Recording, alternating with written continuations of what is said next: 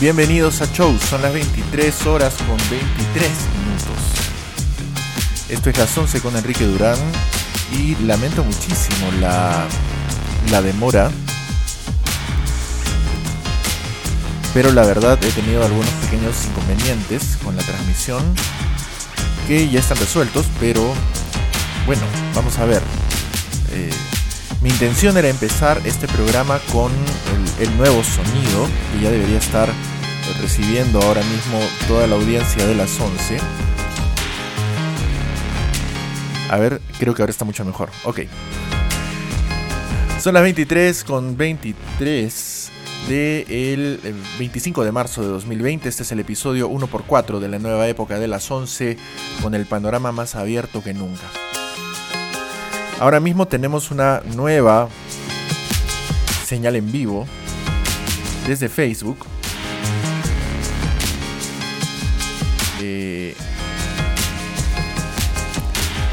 Que bueno, eh, espero que tenga ya un sonido más decente al que solía tener en el último tiempo del show.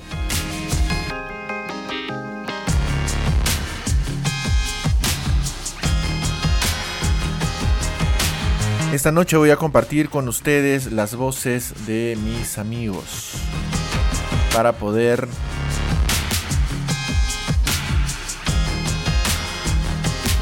ir de alguna manera encontrando un relato acerca de lo que nos está sucediendo en este tiempo desde distintos lugares del país y del mundo. Ya les cuento en unos momentos más las voces de quienes me acompañan esta noche. Quiero empezar con una canción que me recomendó mi muy estimado amigo Andrés Gallo, que está viviendo en los Estados Unidos desde hace bastante tiempo, que es una de las voces que nos va a acompañar esta noche en las 11 para contarnos de su experiencia con el coronavirus. La canción se llama Hopeless y viene de una banda interesante que ya les comento en un rato que se llama Screaming Females. Volvemos en unos momentos más en las 11 con Enrique Durán.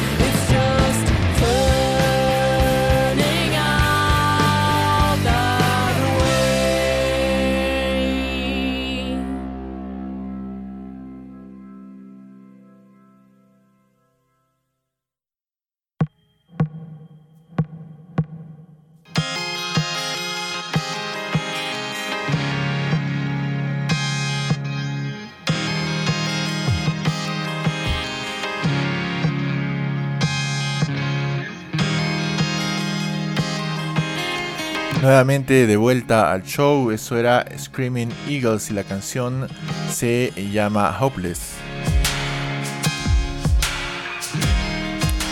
Ha tomado su tiempo, pero por fin he podido conseguir un sonido decente para poderlo compartir con ustedes.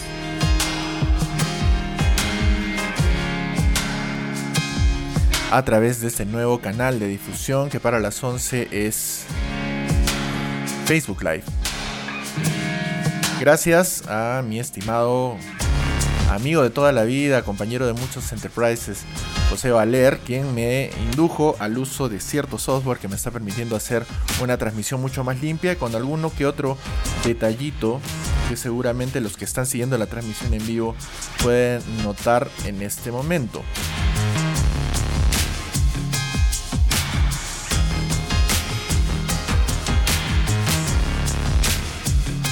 Desde el día de mañana el show es posible eh, seguirlo para ustedes desde varias plataformas de difusión de contenido en audio.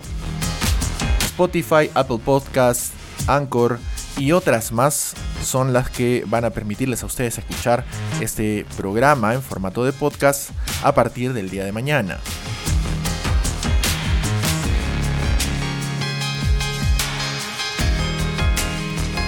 Saludos para Cecilia Mendoza que está escuchando el programa aquí en, el Cierro Involuntario en Arequipa y también para Julio Velarde, estimado amigo especialista en sonido, al que por fin le puedo decir con cierta decencia, por fin el show suena más o menos bien.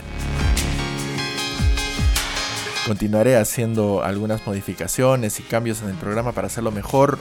Ahorita mismo hemos tenido algunos problemas de conectividad al comienzo de la emisión eh, y desconfiguraciones, es lo que tiene también eh, andar en estos avatares tecnológicos, pero bueno, ahora estamos ya transmitiendo. Lamentablemente la transmisión en Icecast ha fallado esta noche, la saturación de redes tiene lo suyo, pero eh, ya podrá restablecerse eso a partir de la próxima emisión del show.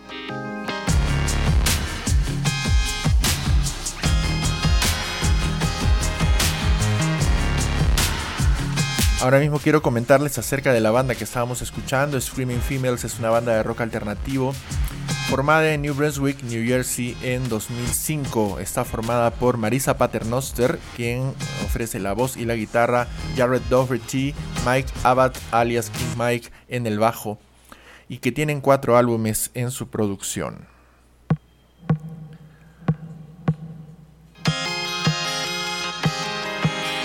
Esta canción, como ya les dije, me fue recomendada por mi estimado amigo Andrés Gallo, quien desde los Estados Unidos se ha contactado conmigo para contarme un poco de lo que ha pasado en ese país. Y en un momento más también les pondré el audio para que puedan escucharlo. Pero lo que ha pasado en los Estados Unidos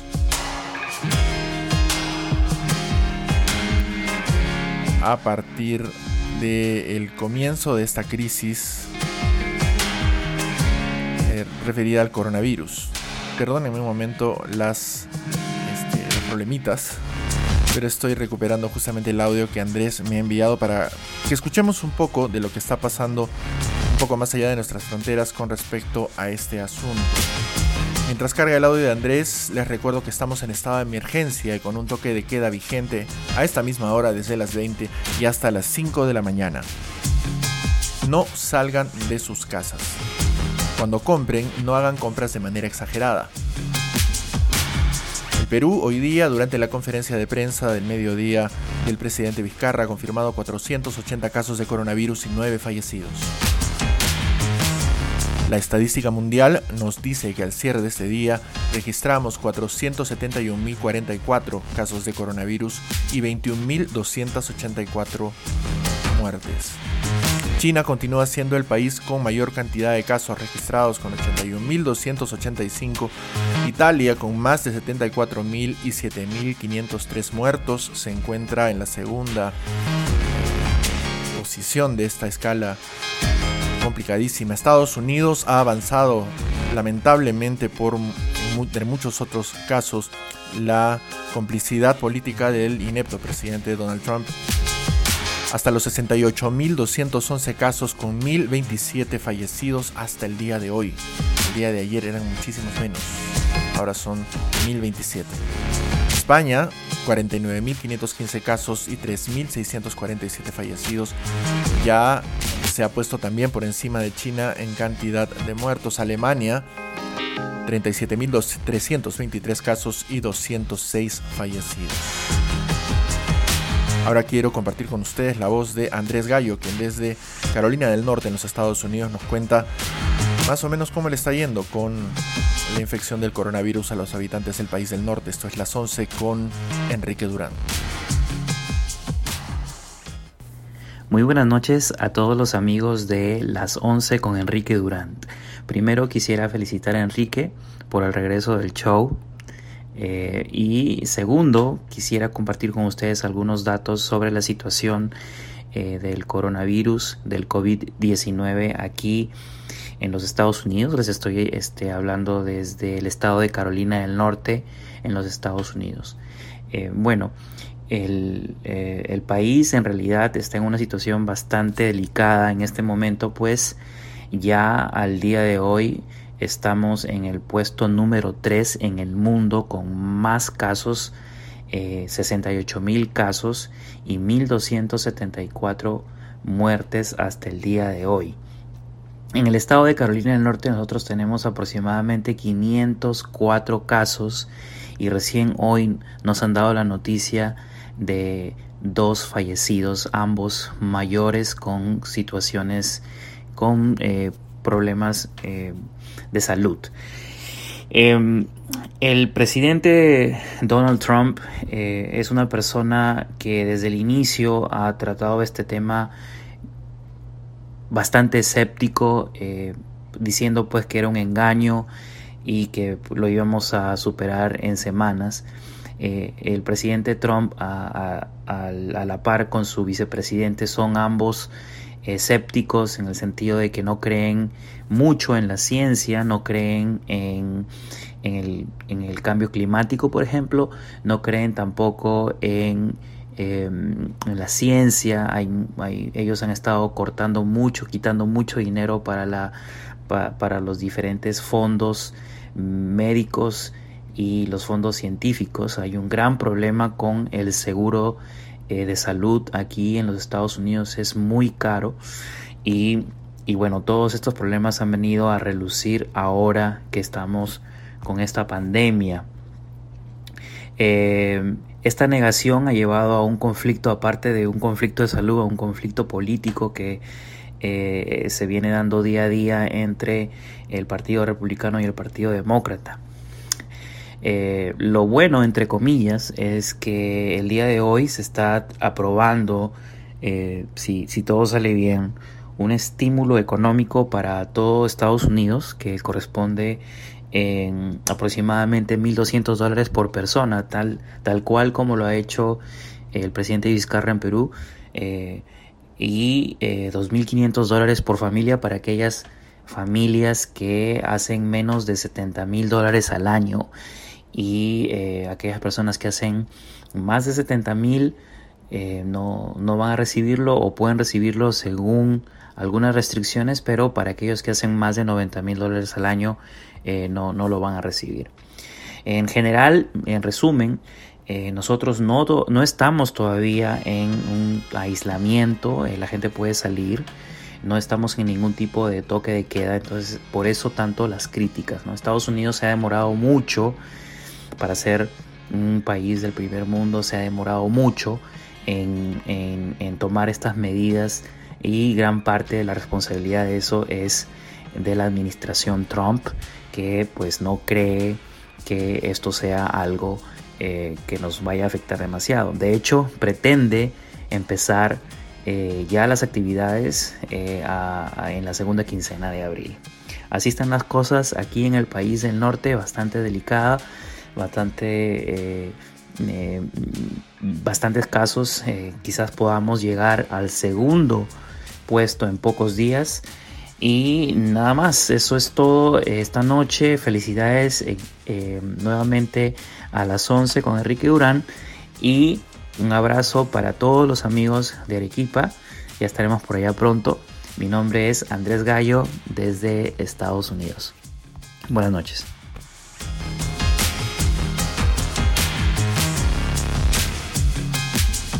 Era la voz de mi estimado amigo Andrés Gallo desde Carolina del Norte, en los Estados Unidos, donde él vive hace ya un buen tiempo, contándonos un poco de primera mano lo que ya hemos escuchado antes respecto a la gestión del el presidente Trump acerca de este asunto.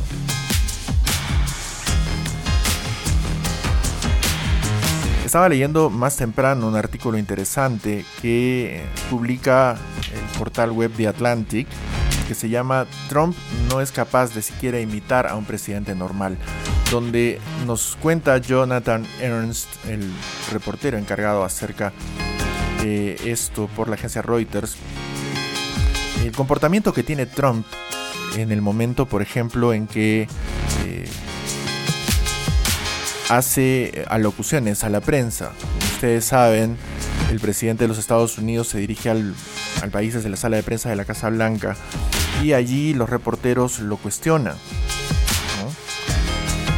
Eh, solían hacerlo con cierta dureza, pero el presidente Trump empezó a retirarle la autorización para eh, estar en la sala de prensa de la Casa Blanca a los medios que le resultaban más incómodos, a los que él solía llamar de manera eh, despectiva fake news. Y no es que ahora queden únicamente eh, medios absolutamente complacientes con el gobierno. Pero bueno, es lo que hay. Trump en algunos momentos parece una especie de mala imitación de un presidente de los Estados Unidos, es lo que puedo leer en el artículo. Pero en otros momentos definitivamente se sale del personaje y vuelve a encarnarse en este matón, en este matón malvado que suele ser Donald Trump en algún momento.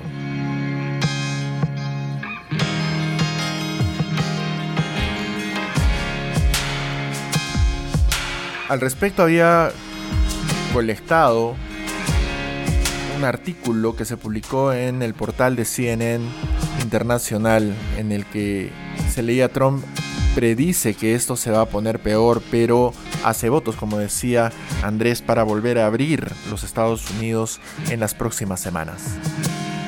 Para la quincena de abril, por lo que hemos oído con el reporte de Andrés Gallo.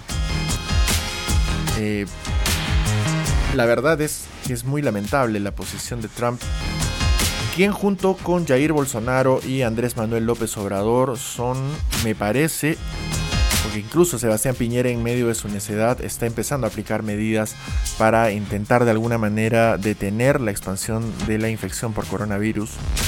Son los únicos tres mandatarios en América que están básicamente negando que algo está pasando. Trump de alguna manera ya lo está admitiendo, pero en realidad en realidad está haciendo más difícil lo más difícil de este momento crucial. El presidente de México está en completa negación, como pueden ustedes verificar si consultan un poco en medios de comunicación o en Twitter. Yo les recomiendo más buscar la, patética performance que está haciendo AMLO en estas semanas. Y el presidente Bolsonaro es un payaso del mismo circo, para ser honestos. Es una cosa muy triste lo que está pasando en esos tres países. Incluso el extraño primer ministro Boris Johnson, José Luis Kawai, estimado amigo de toda la vida, o casi toda la vida, está sintonizando el show. Bienvenido, bienvenido chino, bienvenido. Eh, bueno, pues Boris Johnson, que es también un personaje políticamente atípico, ha tenido que ceder y ha empezado a cambiar las cosas en el Reino Unido.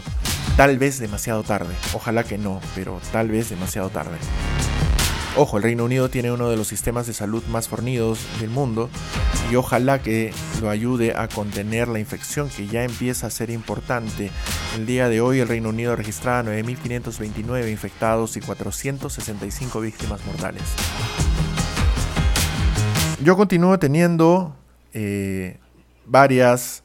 Eh, grabaciones de amigos que han querido aportar con su voz para de alguna manera implementar el relato de lo que nos está pasando en estos días. Este es Omar Ceballos, a quien ustedes pueden escuchar mañana en su eh, transmisión en vivo desde Arequipa en su página de Facebook, en su perfil profesional.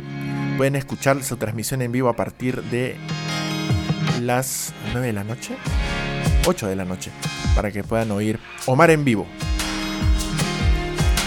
Omar colabora conmigo en este momento para darnos un poco su punto de vista, siempre ilustre, siempre informado acerca de lo que está pasando en José Luis Bustamante Rivero, donde él está viviendo ahora en esta reclusión involuntaria por el coronavirus. Escuchemos la voz de Omar, volvemos en un momento más en las 11 con Enrique Durán.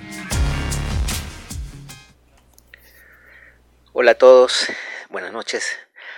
Eh, como saben, eh, yo estoy, me encuentro actualmente en Arequipa. Vine para presentar un libro que había escrito sobre la historia de la sociedad eléctrica. Llegué el domingo pasado eh, y esa misma noche el presidente Vizcarra ordenó la inmovilización social y el aislamiento social, perdón.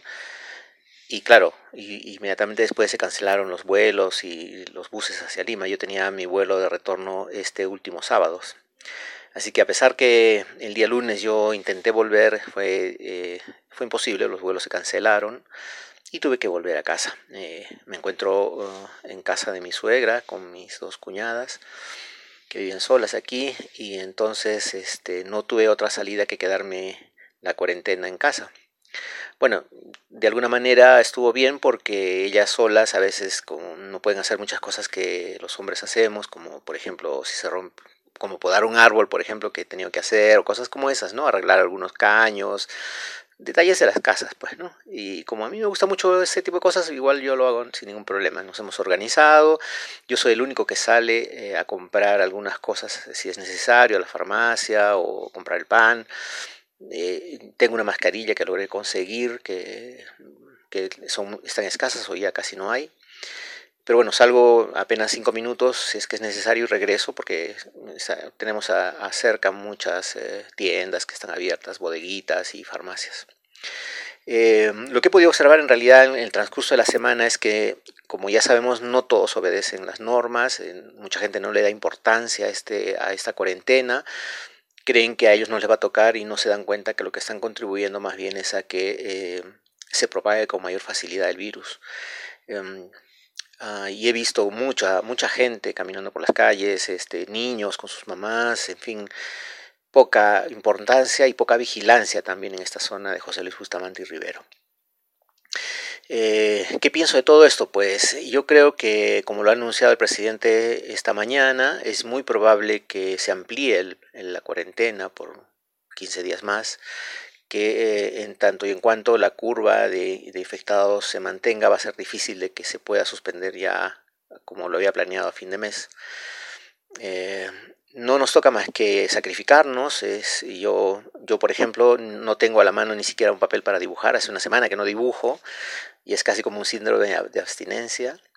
Eh, no tengo mis libros este, para leer o para hacer algo, o sea, no, es mi casa, entonces me siento de alguna manera un extraño, a pesar de que, por supuesto, recibo mucho cariño de parte de mi familia, pero estoy este, tratando de sobrellevarlo. Al principio es eh, bueno, tratar de organizarse, ver cómo se podrían hacer las cosas, pero luego, ya conforme pasan los días, este, si no tienes la mente ocupada, si no estás leyendo, viendo algo, este, claro, empiezas a extrañar y a sentir que tienes que volver, ¿no?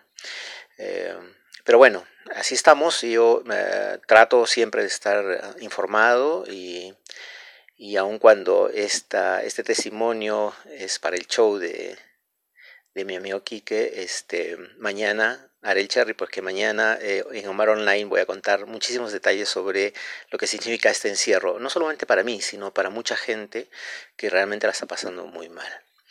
Bueno, pues espero que, que tomen conciencia de lo que está pasando, que no, no, no se lo tomen a juego. Hay que estar en la casa, hay que respetar el aislamiento social porque es la única manera de que este virus vaya desapareciendo. Así que los dejo. Les mando un abrazo. Chao.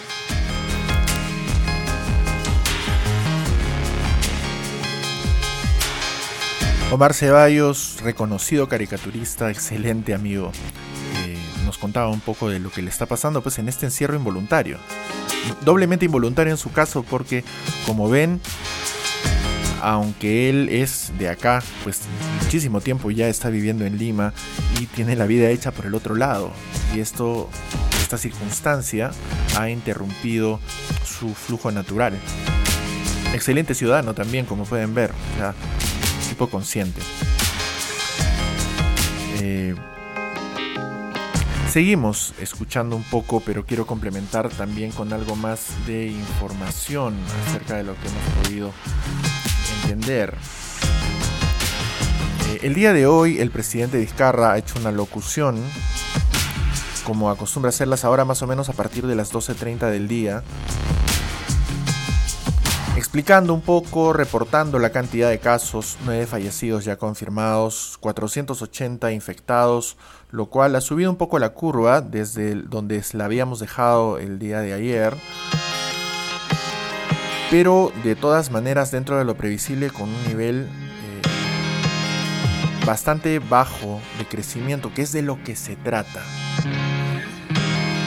El día de ayer también eh, el presidente Vizcarra había anunciado, en los últimos días en realidad, había anunciado la compra de los kits necesarios para hacer la para hacer los exámenes que determinen si las personas que muestran los síntomas de la enfermedad están afectadas o no por el coronavirus. Esto ha levantado una serie de comentarios, uno de ellos del ex eh, jefe del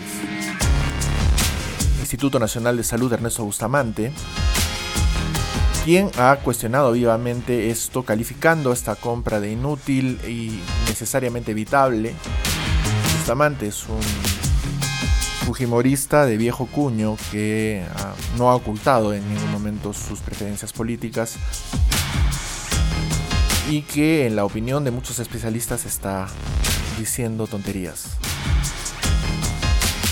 No es el único que dice tonterías, eso lo vamos a ver en unos momentos más. Percy Cáceres, mi estimado amigo, cuya voz también nos acompaña esta noche desde Melbourne, en Australia, se ha unido a la escucha del show. Bienvenido, Percy. Quiero escuchar con ustedes algo de música para distender un momento. Este es un cover de una muy conocida canción de los Beatles, la canción es Something. Y la banda que la coverea se llama Pomplamoose. Volvemos en unos momentos más en las 11 con Enrique Durán.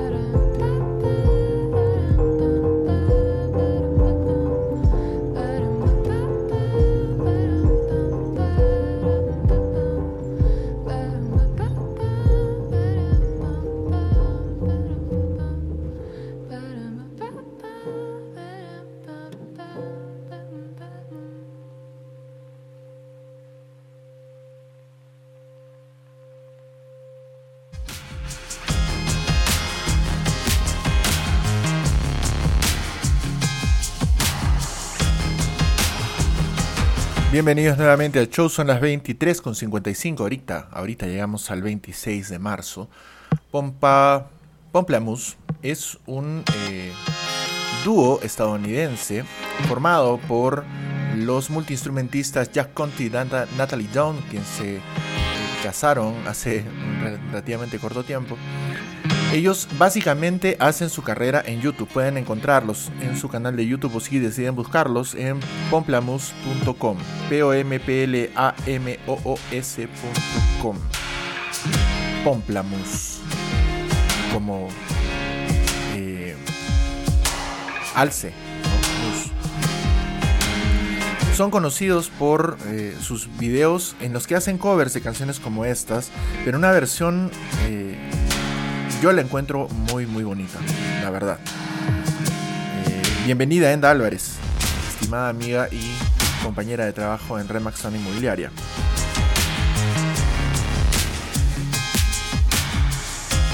Comentaba con ustedes hace un momento qué es lo que estaba pasando con la opinión de algunas personas respecto al, eh, al asunto que nos involucra a todos. En, las últimas, en los últimos días ha empezado a mostrarse pues disconformidad con las medidas tomadas por el gobierno de Martín Vizcarra, eh, a las que algunas personas acusan de estar causando un grave problema económico a nuestro país. con quien estamos haciendo comentarios acerca de este asunto en un novísimo programa en YouTube que se está difundiendo en el canal de la Clínica San Borja en Lima. Muy interesante, porque ahí también eh, está haciendo armas el estimado Guillermo Yacosa, junto con José también. Estimado José Valer y yo tenemos eh, ocasionalmente un programa en el que hacemos comentarios, se llama Terapia Financiera. Pueden encontrarlo en YouTube. Voy a adjuntar el link en eh, la página de las 11. Los que no me conocen, ahí pueden ver mi cara. Con algunas de esas opiniones vamos a continuar en unos minutos, pero quiero que escuchen precisamente a José Valer, quien en el último tiempo ha estado viviendo en Ámsterdam, que nos cuenta un poquito de qué va todo esto de volver al Perú en medio de una crisis de salud mundial. Volvemos en unos momentos más en las 11 con Enrique Durán, después de escuchar a José Valer. La experiencia de la llegada, la verdad que fue eh, una, una, una experiencia de dos mundos distintos. ¿no? Allá estaban acabándose los geles, la gente empezaba a comprar en los supermercados, La gente empezaron, todos, la máscara estaban por todos lados. Mira, en una sociedad que tampoco medio, eh, bastante escéptica, te diré de Holanda, bastante escéptica a, que se iban a enfermar o algo, que ahora lo están pagando, ¿no? Pero, o sea, sí se sentía la tensión en el ambiente, ¿no? Entonces en la casa no salíamos, o sea, no evitar el mayor contacto posible exterior, ¿no? para cuidarlo. En ese, momento no se sabía si se afectaba a los niños, entonces a los bebés, entonces era incluso más peligroso. Cuando llega, llego a Lima, parecía el mundo ideal, pues, era otro planeta. El único loco con máscara era yo.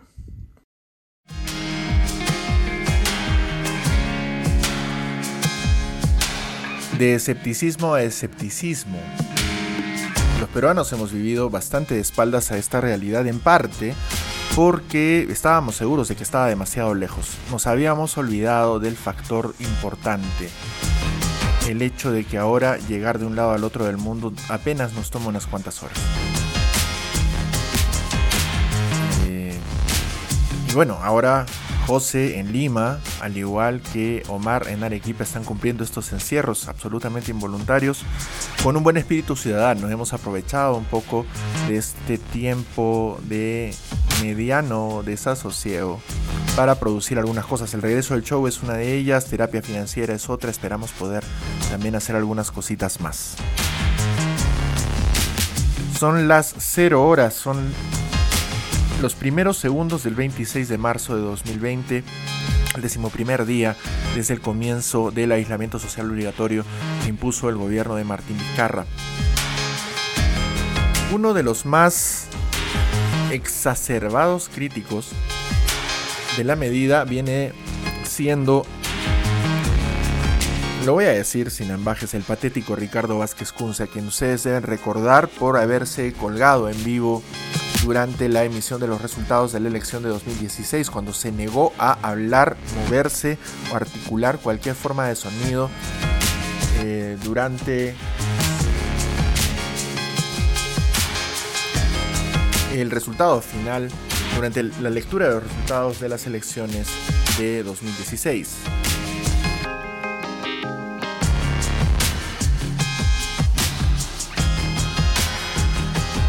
Ahora pueden leer en su Twitter, arroba realrvkunze, K-U-N-Z-E, su despotricar en contra de las medidas varios días después de la implementación de las medidas.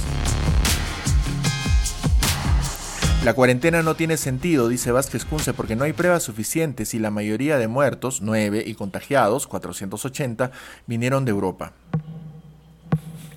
esta persona no ha estado escuchando los reportes del presidente Vizcarra ni los datos que se están dando, que no pueden en conciencia ser datos manipulados.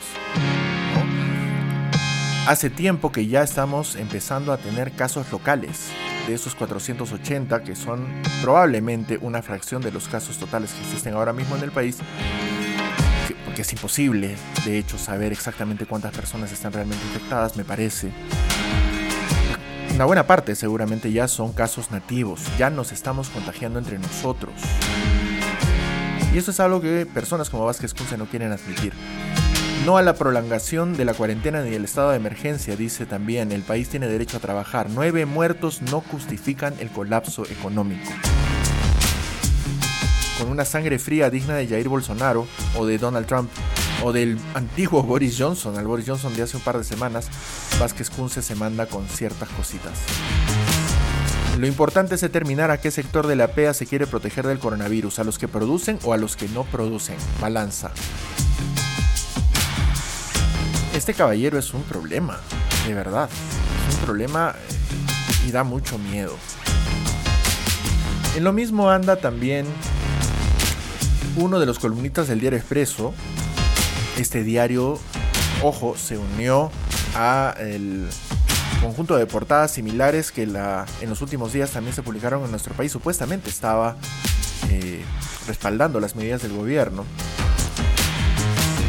Pero publica una columna de Luis García Miró que trata de minimizar al ministro de Salud. ¿Quién se cree este ministro de Salud?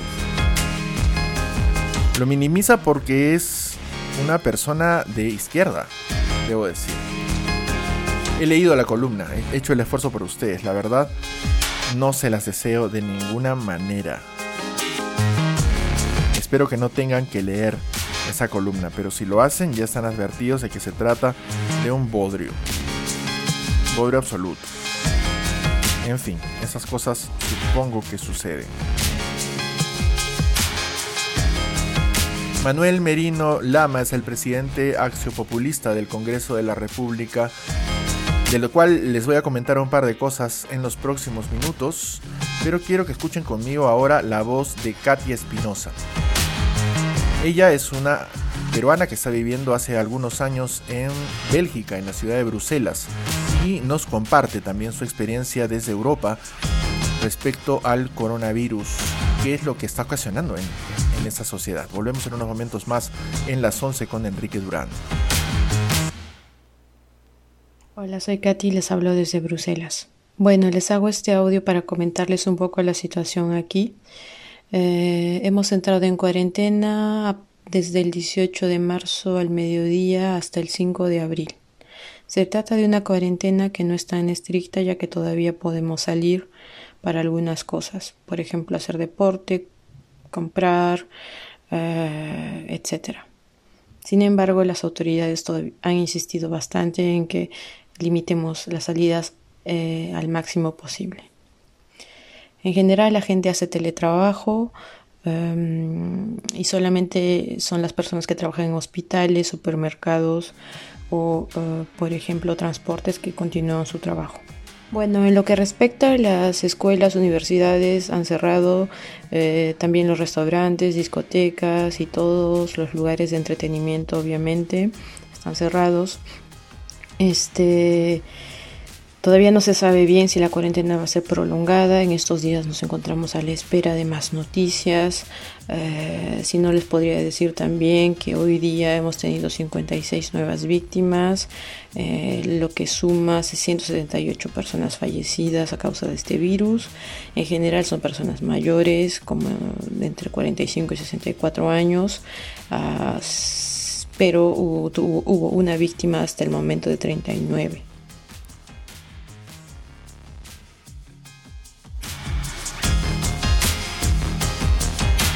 Era la voz de Katia Espinosa desde Bruselas, donde también pues se están tomando las medidas, aunque un poco tarde.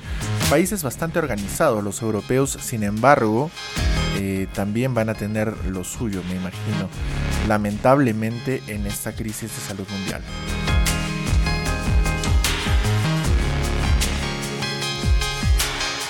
Quiero que escuchemos juntos una canción más de una banda de la que ya escuchamos algo hace unos días. La banda es US Girls, la canción se llama Four American Dollars. Volvemos en un momento más con más información en las 11 con Enrique Durán.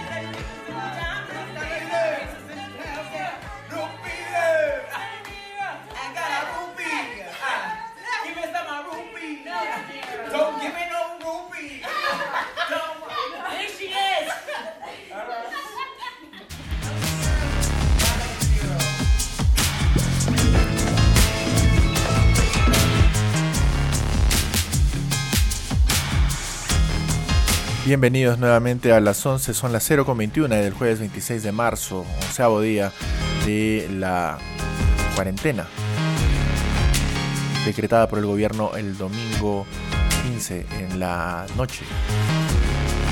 Estábamos escuchando The US Girls for American Dollars de su álbum de 2020 Heavy Light.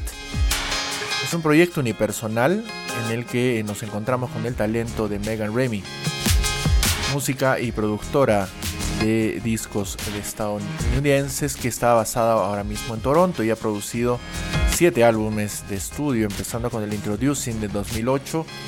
Uno de los que más comentarios obtuvo fue In a Poem Unlimited de 2018, del cual hablamos también ya en la edición anterior. Una cosa bien, bien interesante para escuchar. Les recomiendo que se den una vuelta por allí, también por Exquisiteces, no funciona el blog que yo sigo hace más de una década, en el cual alimento mis exploraciones musicales. Me está escuchando mi estimado amigo Richard Chukitaipe, quien tuvo un papel importantísimo en la primera edición de retorno del show hace unas semanas. Ahora quiero que escuchen conmigo la voz de una querida amiga que vive en el distrito de Mariano Melgar, Milagros Tairó Medina, que trabaja hace bastante tiempo en prensa institucional, pero también ha sido una guerrilla periodista durante un tiempo largo. Me comenta un poco qué es lo que ella está viendo a partir de esta pandemia, desde donde vive y las cosas que ha podido ver. Escuchemos a Milagros y volvemos un momento más en las 11 con Enrique Durán. Hola querido Enrique y a todos los oyentes del show, gracias por permitirme contar un poco cómo se está viviendo la experiencia en este lado de la ciudad. Yo vivo en Mariano Melgar, muy cerca de la Plaza Humachiri. En líneas generales, por lo poco que he podido ver, porque en realidad me estoy guardando mucho en casa y mi mamá también conmigo, este, estamos cumpliendo la medida, gracias a Dios. Los vecinos no salen mucho salvo que para, para hacer sus compras necesarias de alimentos. Al frente de mi casa hay una panadería y aunque al principio se amontonaba la gente, hace unos días vi que ya estaban respetando el metro de distancia y que estaban yendo incluso con, con, los tapabocas, ¿no? Este, para tener las, la seguridad del caso. Otra cosa que puedo destacar es que el municipio creo que se ha preocupado porque se recoja la basura. Vienen, la semana pasada estuvieron viniendo todos los días, está, ya están viniendo con un poco más de separación. Y ahí sí le hago un llamado a los vecinos, por favor, no lleven la basura a las esquinas si es que un día no pasa el camión de basura, guardémosla en la casa porque necesitamos tener aseo, necesitamos tener mucha precaución y mucha higiene. Lo que también pude ver es que hay gente que está dándoles eh, jugos, galletas al personal de limpieza del municipio, en agradecimiento también a la labor que ellos hacen. Eh, en el mercado también, en el mercado que está cerca de mi casa, que es el mercado de Machiri, eh, la policía y el ejército han logrado poner un poco de orden, se entra cada grupos de cada 10 personas, tenemos que hacer cola de un metro y medio entre una y otra persona, casi todos vamos con las máscaras, gracias a Dios los precios no se han elevado mucho, a, diferencia de lo que estaba. Sí ha habido una suba, pero no, no mucha ni muy excesiva. Eh, creo que en líneas generales la gente está entendiendo la necesidad de esta cuarentena, al menos en lo que a, la zona cercana a mi casa corresponde, corresponde ¿no? Este, y sí agradecer a todos los que están trabajando, porque no dejemos de tener comida, porque no dejemos de tener seguridad y porque no dejemos de tener algo de limpieza. Incluso yo podría decir que el servicio de limpieza ha mejorado respecto a antes de la cuarentena. Y bueno, este, solo pedirle a todos que nos cuidemos y que sigamos apoyando esta cuarentena porque es por el bien de todos. Gracias Enrique por la posibilidad de compartir este, este testimonio y ser parte del show hoy día. Un abracito a todos, virtual.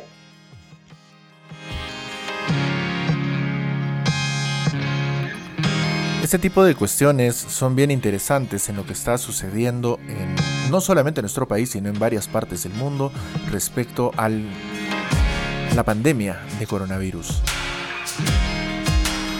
Este, esta calidez solidaria de entregar eh, víveres, de entregar agua, es una de estas manifestaciones interesantes, igual que los balcones de Italia, igual que los aplausos en Madrid y en Lima, eh, que son de alguna manera una forma de escapar de esto que nos está pasando a todos, en casi todo el mundo.